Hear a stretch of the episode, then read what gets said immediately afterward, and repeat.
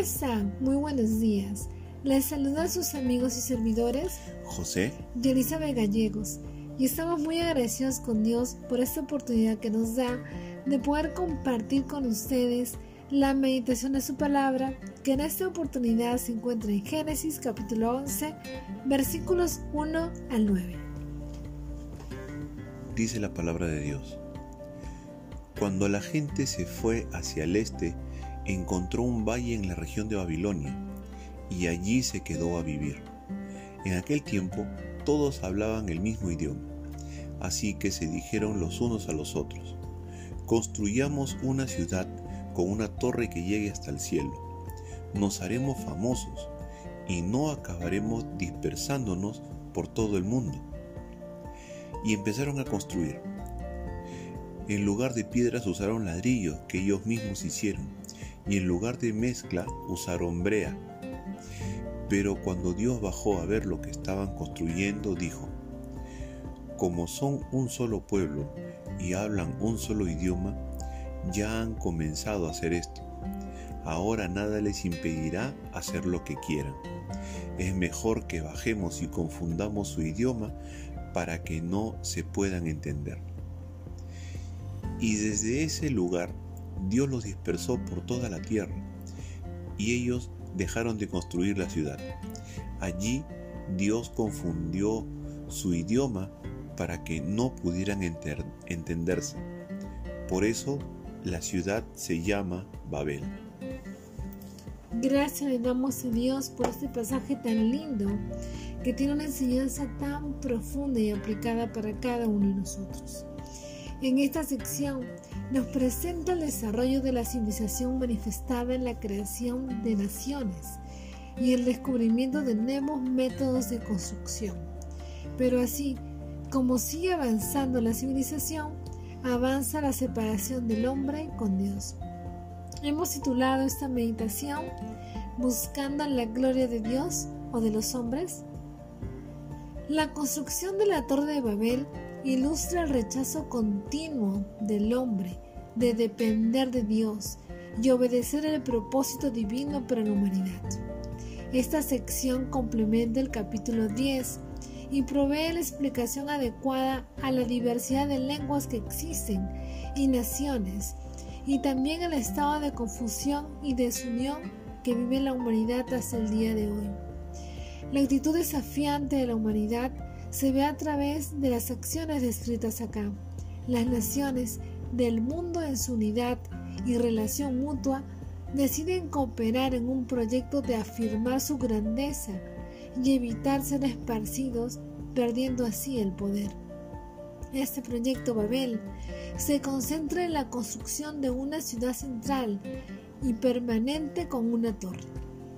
Para lograr esas construcciones se establecen en Sinar, lugar de Mesopotamia, rico en recursos naturales, y se concentran ahí el uso de todo avance tecnológico alcanzado.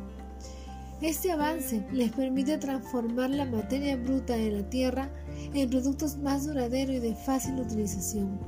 La ciudad se identifica como Babel o Babilonia, que luego es mencionada repetidamente en la Biblia.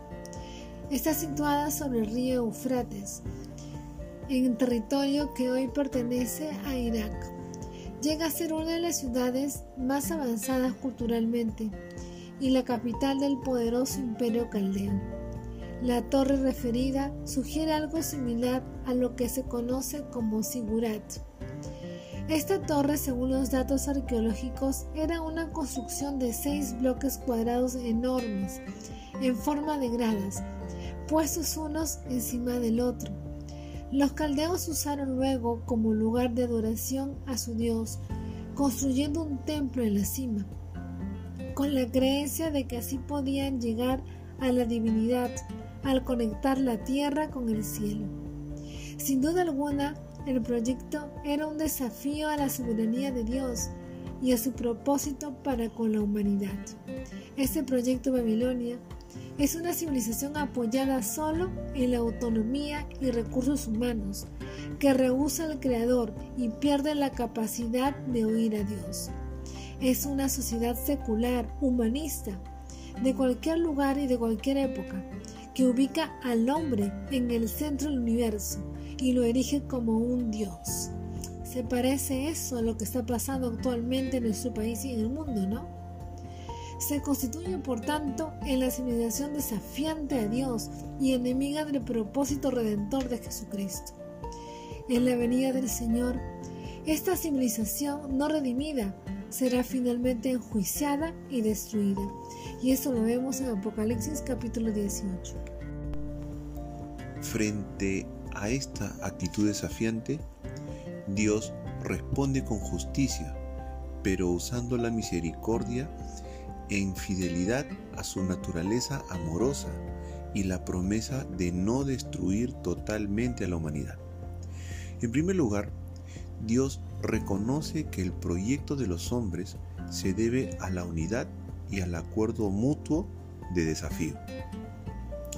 En segundo lugar, Dios en su divinidad completa y trinitaria, como en otros casos de importante intervención divina, decide truncar el proyecto que alejaría a la humanidad del propósito divino y causaría su destrucción prematura.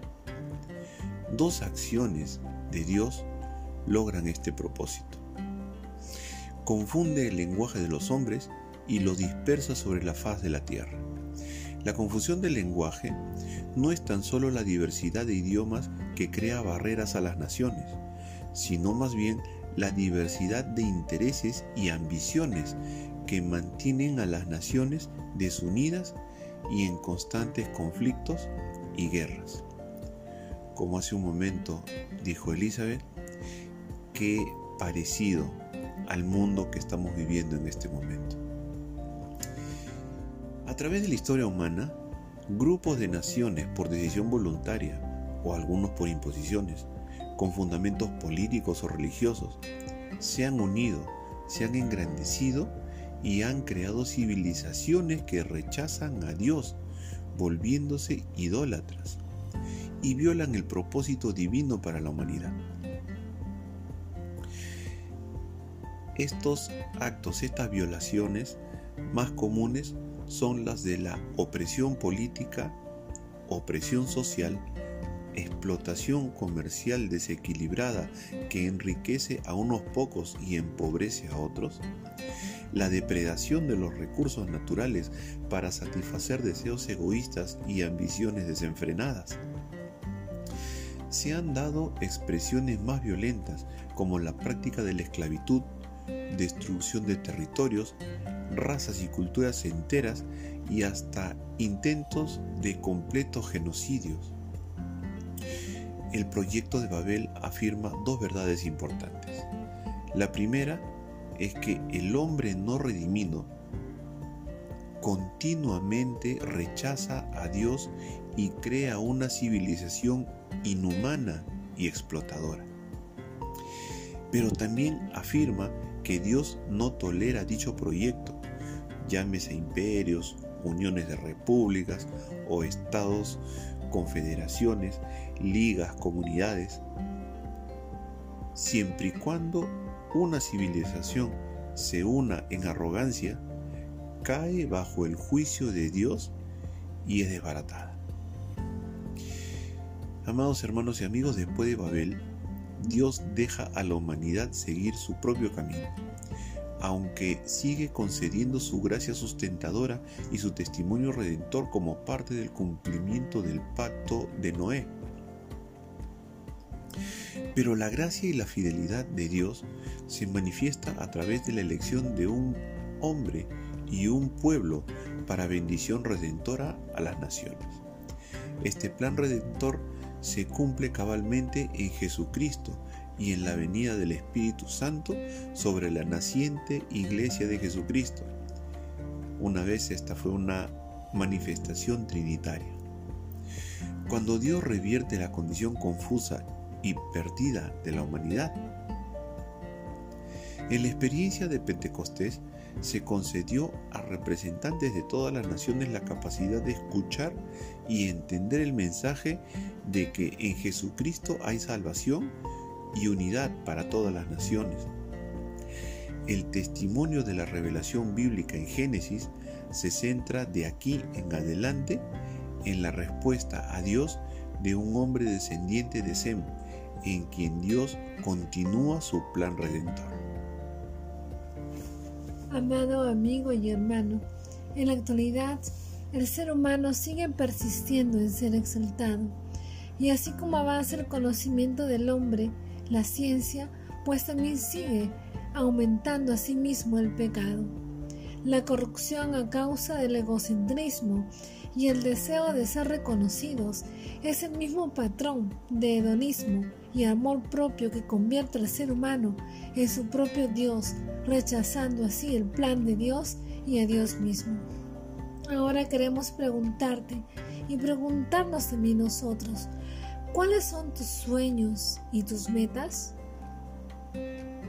¿Están estos sueños, metas o proyectos centrados en ti o en Dios? ¿Tienes un deseo profundo de ser reconocido por los hombres? Los sueños y metas son buenos, pero cuando se hacen para la gloria de Dios. Gracias al Señor por su interesante palabra en este tiempo y podemos concluir de la siguiente manera. El ser humano sin Dios es un ser egoísta, centrado en sí, donde Él mismo es su Dios. Solo a través de Jesucristo y con la ayuda del Espíritu Santo podemos realmente ser regenerados, reconocerle y darle la gloria a Dios en nuestra vida. Ahora queremos dirigirnos a ti, querido amigo que nos escuchas y que aún no has decidido entregar tu vida a Cristo. Te pedimos en el nombre de Jesús que vengas a Él, que te arrepientas de tus pecados, que reconozcas si dentro de tu corazón hay deseo egoísta dentro de ti y que a través de Él tú puedas conocer su gracia, su amor, su perdón y experimentar una vida libre de egoísmo para la gloria de Dios. Le damos gracias al Señor y a ustedes también porque nos permiten llegar a sus hogares. Gracias por permitirnos eh, traerles el mensaje de Dios. Les pedimos por favor de que si este mensaje ha sido de bendición para ustedes, lo compartan. Compártanlo con las personas que sepan que ustedes lo puedan necesitar. Asimismo les pedimos que nos puedan seguir en nuestra cuenta de Spotify. Nosotros somos José y Elizabeth Gallegos y estamos subiendo semanalmente siempre todos los devocionales, todas las meditaciones con respecto al libro de Génesis. Gracias le damos una vez más al Señor y a ustedes por escucharnos. Y nos estamos viendo hasta una próxima oportunidad. Dios, le bendiga.